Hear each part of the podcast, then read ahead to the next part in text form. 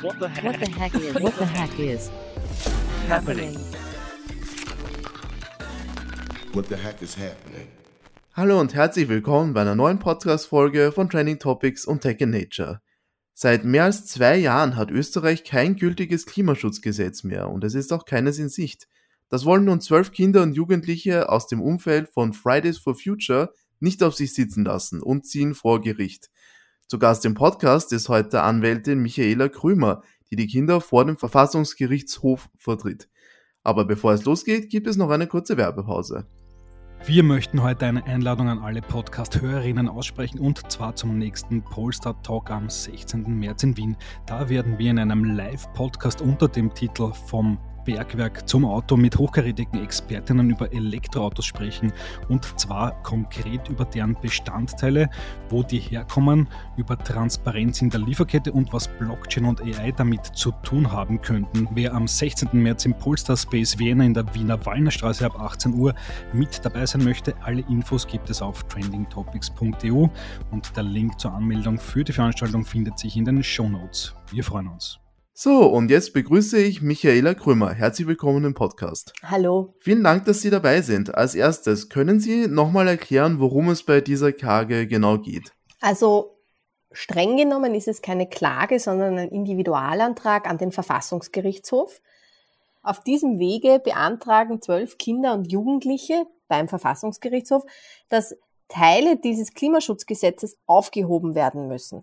Das kann man sich so vorstellen, dass der Antrag dahingehend lautet, dass der Verfassungsgerichtshof wie bei einem Schulaufsatz die falschen Dinge rausstreichen soll. Andere Möglichkeiten der Beschwerde haben sie nicht. Und da geht es vor allem darum, dass das Klimaschutzgesetz nach wie vor in Kraft ist. Also es ist nach wie vor das Klimaschutzgesetz, das wir haben, aber es hat mit Ende 2020 keine Verpflichtungszeiträume mehr. Das heißt, für 2021, 2022 fortfolgende gibt es keine Reduktionsziele. Das heißt, ich habe ein Klimaschutzgesetz, das überhaupt keine Ziele dahingehend festgelegt hat, wie viel Treibhausgase zu reduzieren sind. Darüber hinaus haben wir ein Klimaschutzgesetz, das eigentlich nur eine Verhandlungspflicht vorsieht und keine Maßnahmenumsetzungspflicht auf gut österreichisch, es darf halt geredet werden über den Klimaschutz, aber letztlich sehr viel passieren muss nicht. Das sind die Kernpunkte, die die Kinder und die Jugendlichen monieren und sagen, dass sie durch diese Teile ganz besonders in ihren Verfassungsrechten verletzt werden. Die Kinder haben ganz besondere Verfassungsrechte, die haben eigene Verfassungsrechte und in denen steht drinnen, dass die Kinder ein Recht darauf haben, geschützt zu werden. Sie haben ein Recht darauf, dass ihr Wohlergehen, ihre Entwicklung und ihre Entfaltung auch unter dem Gesichtspunkt der Generationengerechtigkeit bestmöglich geschützt werden. Das ist eine Besonderheit. Sie haben also einen Leistungsanspruch gegenüber dem Staat. Und das Zweite, das Sie vorbringen, ist, dass Sie sagen, Sie werden in Ihrem Recht auf Gleichheit verletzt. Und das kann man sich so vorstellen, wenn man sagt, das Treibhausgasbudget, das uns wissenschaftlich noch zur Verfügung steht, um die Pariser Ziele einzuhalten, ist wie ein Kuchen. Und was jetzt passiert, vor allem weil wir auch gar keine Reduktionsziele national haben, wird der Kuchen einfach aufgegessen und es wird überhaupt nicht darauf geschaut, wie viel eigentlich jetzt lebenden jüngeren Generationen übrig bleibt. Und das verletzt das Recht auf Gleichheit, denn das Recht auf Gleichheit heißt auch, dass Lasten, die eine Gesellschaft zu tragen hat, gleichermaßen und aus unserer Sicht auch über die Generationen hinweg, Klammer auf, noch lebende Generationen, also es geht hier noch nicht um die Menschen, die noch nicht geboren sind, Klammer zu, dass eben diese Lasten gleich verteilt werden müssen. Also eine, eine Ressourcengerechtigkeit letztlich. Alles klar. Und wie sind wir jetzt überhaupt in diese Lage geraten? Also wieso hat dieses Klimaschutzgesetz keine Verpflichtung mehr? Also letztlich müssen Sie dann nicht den Gesetzgeber fragen. Im Grunde genommen ist die Historie dieses Klimaschutzgesetzes, das nie besonders das immer sehr unglücklich formuliert war, äh, positiv gesprochen. Also wir haben, hatten immer auch bis 2020 ein schlechtes Klimaschutzgesetz, also ein sehr schwaches, aber es ist im Zusammenhang mit dem Kyoto-Protokoll entstanden und es hat, man hatte schon die Intention, dass man das nur bis 2020 hat und dass danach etwas anderes kommt. Das lässt sich da schon ablesen, aber es ist nach wie vor in Kraft und eine Intention ist etwas anderes, als wenn ich sage, ein Gesetz läuft einfach ab einem bestimmten Zeitraum ab. Im Grunde genommen muss man natürlich dazu sagen, gibt es unionsrechtliche Verpflichtungen, die wir haben, um Reduktionsziele einzuhalten. Das Thema aber bei diesen europäischen ähm, Reduktionszielverpflichtungen ist auch, dass es hier letztlich keinen Sanktionsmechanismus gibt, beziehungsweise die einzige Möglichkeit tatsächlich was machen zu können, ist dann, wenn die Zeit abgelaufen ist. Das ist natürlich bei der Klimakrise katastrophal beziehungsweise auch äh, lebens- und gesundheitsbedrohlich. Denn wenn wir diese Ziele nicht einhalten, dann geht's uns an den Kragen und wie das rechtlich aussieht, ist halt der Realität letztlich vollkommen egal. Und wir brauchen natürlich auch, wenn wir so große Zielvorgaben haben, wie auch auf der europäischen Ebene, brauchen wir ja einen Plan, wie wir das tatsächlich umsetzen können. Und diesen Plan würde ein Klimaschutzgesetz, beziehungsweise diesen Plan muss ein Klimaschutzgesetz erfüllen. Das heißt, ein Klimaschutzgesetz muss festlegen, das Budget, Budget habe ich. Wie teile ich dieses Budget auf, auf die Sektoren, auf die Jahre gesehen? Passt das mit der Wissenschaft zusammen? Und wenn diese Reduktionspfade keinen Sinn machen, dann hat die Bevölkerung entweder individuell oder durch äh, Vertretungsorganisationen, im Idealfall durch beide, eine Möglichkeit, hier schnell Beschwerde zu erheben, dass das saniert wird. Denn retrospektiv festzustellen, dass Rechte verletzt worden sind, wenn man sie in der Realität dann nicht mehr reparieren kann, ist eine sinnfreie Angelegenheit. Mhm. Verstehe.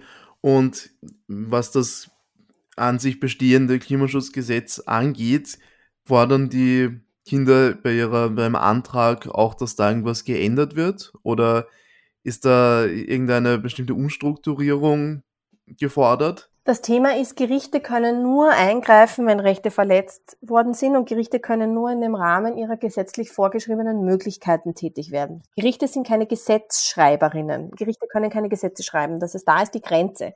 Gerichte können aber Gesetze aufheben bzw. Teile von Gesetzen aufheben, wenn sie sagen, dadurch werden Rechte verletzt.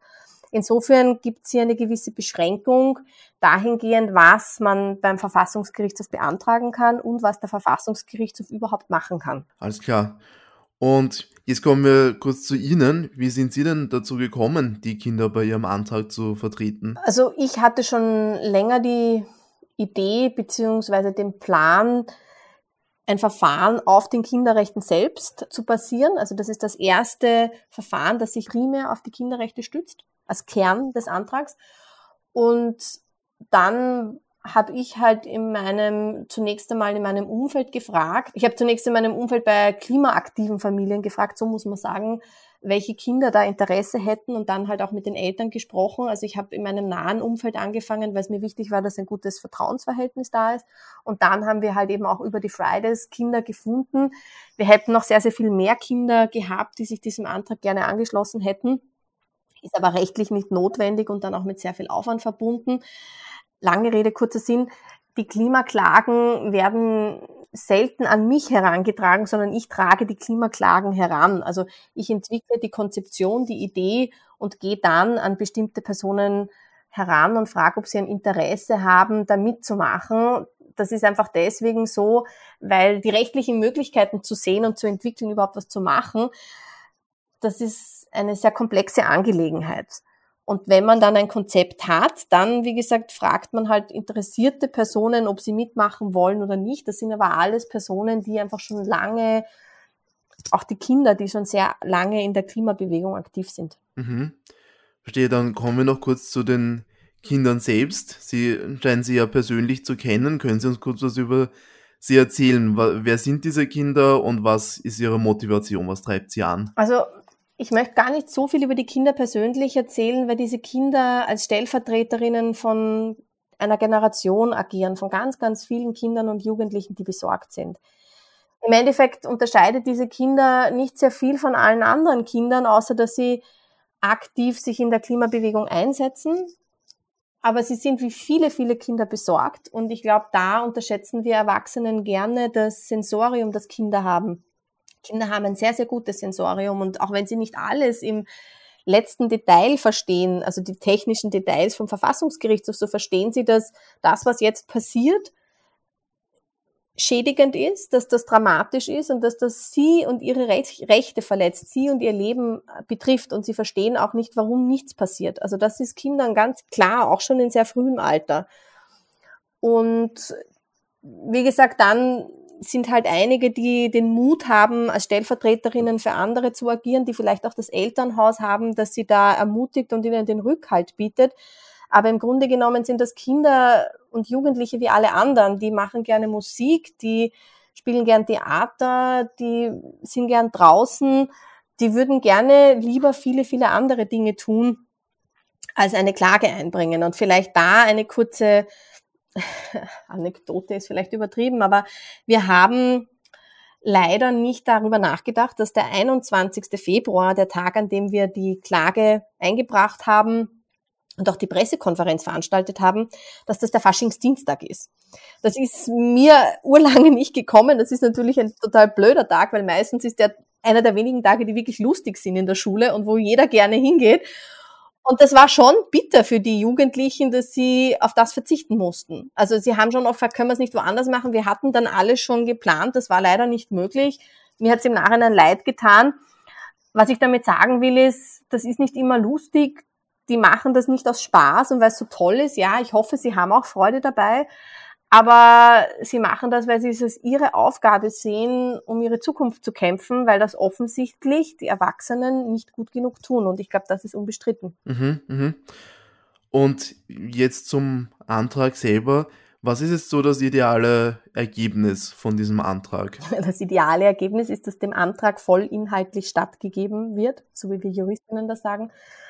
Das heißt, dass wir gewinnen und dass die Teile, die wir beim Verfassungsgerichtshof beantragt haben, dass diese aufgehoben werden müssen, dass diese tatsächlich aufgehoben werden. Was hat das für eine Konsequenz? Die Konsequenz ist, dass hier der Verfassungsgerichtshof indirekt einen Rahmen absteckt, in dem sich ein Klimaschutzgesetz bewegen muss. Das heißt, wenn der Verfassungsgerichtshof die Tatsache, die normiert, äh, wenn, die, wenn der Verfassungsgerichtshof aufhebt, dass das Gesetz keine Verpflichtungsräume festzieht, dann bedeutet das, dass jedes Klimaschutzgesetz in Zukunft Verpflichtungszeiträume haben muss und auch dieses Klimaschutzgesetz dahingehend repariert werden muss. Das heißt, er kann hier einige wesentliche Rahmenbedingungen festlegen und das Zweite ist, dass es dann auch bedeuten würde, dass die Kinderrechte tatsächlich bedeuten, dass die Kinder ein, ein Recht auf Klimaschutz haben, das sie einfordern können. Mhm.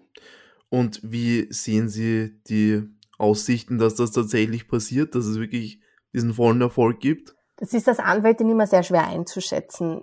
Als Anwältin ist es mir wichtig, dass ich sage, habe ich einen soliden Schriftsatz? Habe ich gute rechtliche Argumente, die dafür sprechen?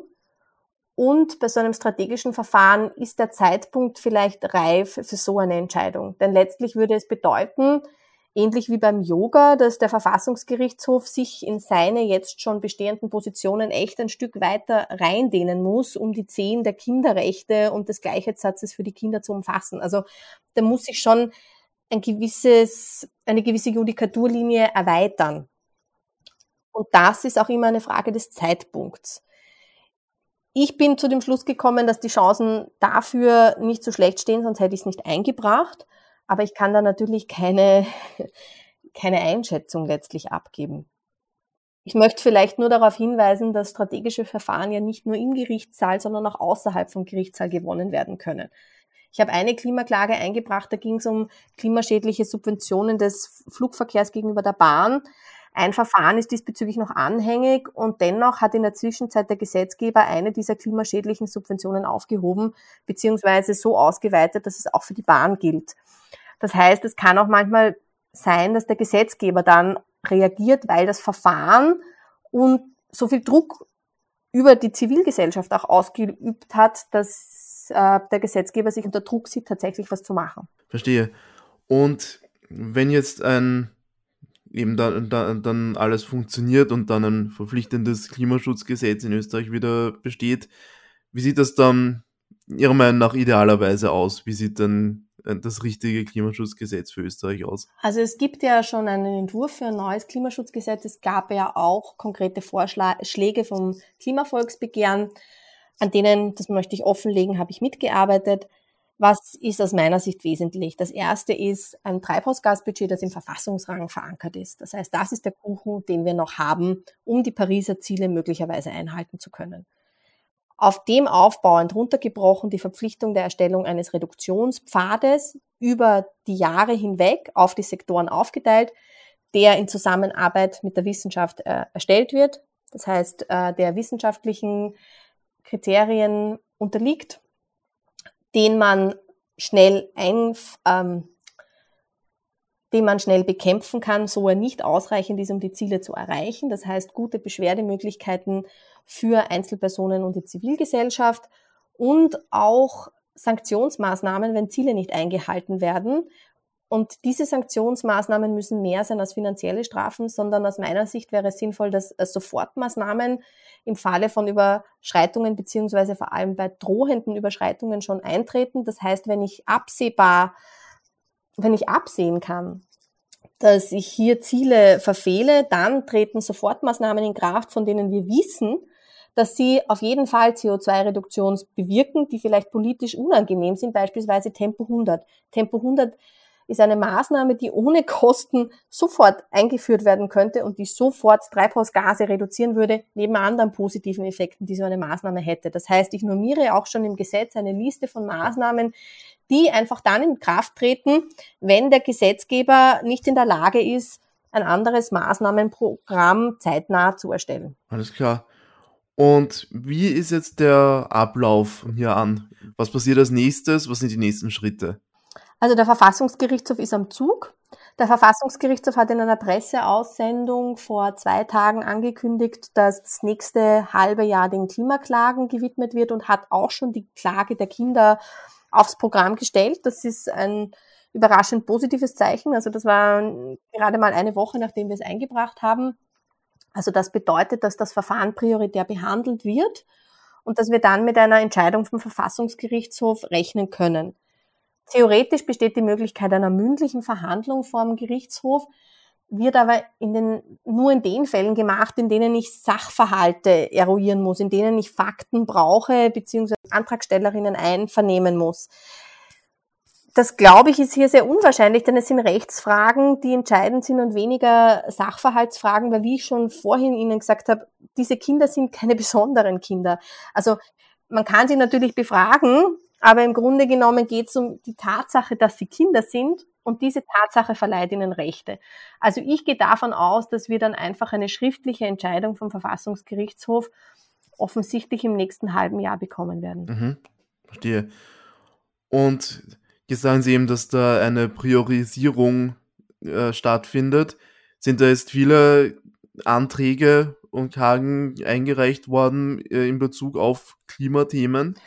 Nein, es gibt halt zwei andere, also es ist, ich glaube im Moment, ich kann Ihnen nicht den Letztstand sagen von den Verfahren, die anhängig sind. Es ist ein Verfahren von mir anhängig. Es sind auf jeden Fall noch zwei andere Verfahren anhängig, die wurden schon von einiger Zeit eingebracht.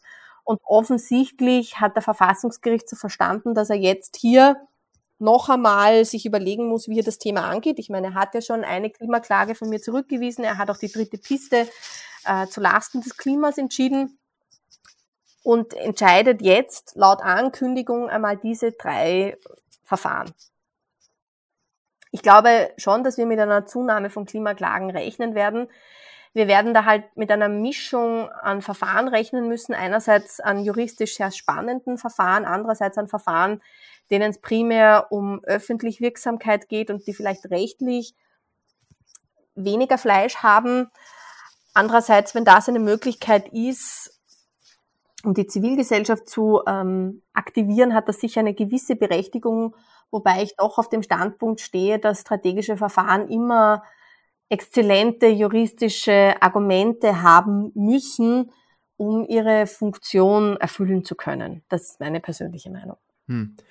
Und was ist mit Ihnen? Sind Sie, Sie sagen ja selbst, Sie sind schon in mehreren Klimaklagen beteiligt. Rechnen Sie damit, dass Sie in Zukunft auch weiterhin rechtlich für Klimaschutz kämpfen müssen? Ja, also das äh, sehe ich auf jeden Fall als meine Aufgabe an für die nächsten Jahre. Ich werde sehr oft als Klimaanwältin bezeichnet und nehme diese Beschreibung auch gerne an, weil es letztlich das gut beschreibt, was ich tue, und das ist Klimaklagen auszuarbeiten und einzubringen. Mhm, mhm. Na, dann wünsche ich Ihnen viel Glück dabei und viel Erfolg dabei. Vielen Dank für das Gespräch, Frau Krömer. Ja, danke Ihnen für die spannenden Fragen. Vielen Dank. Ja, das war Anwältin Michaela Krömer. Damit sind wir zum Ende dieser Podcast-Folge gekommen. Vielen Dank fürs Zuhören und schaltet auch das nächste Mal wieder ein, wenn wir spannende Gäste bei uns im Podcast begrüßen dürfen. Bis dann!